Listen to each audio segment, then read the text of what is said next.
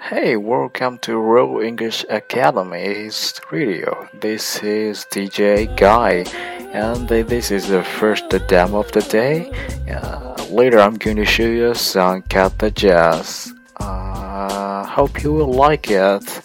It's just a demo, just a demo. I will show you more later. Uh, hope you will like it and subscribe it. If you like it, subscribe it, and I will present you more. Thank you.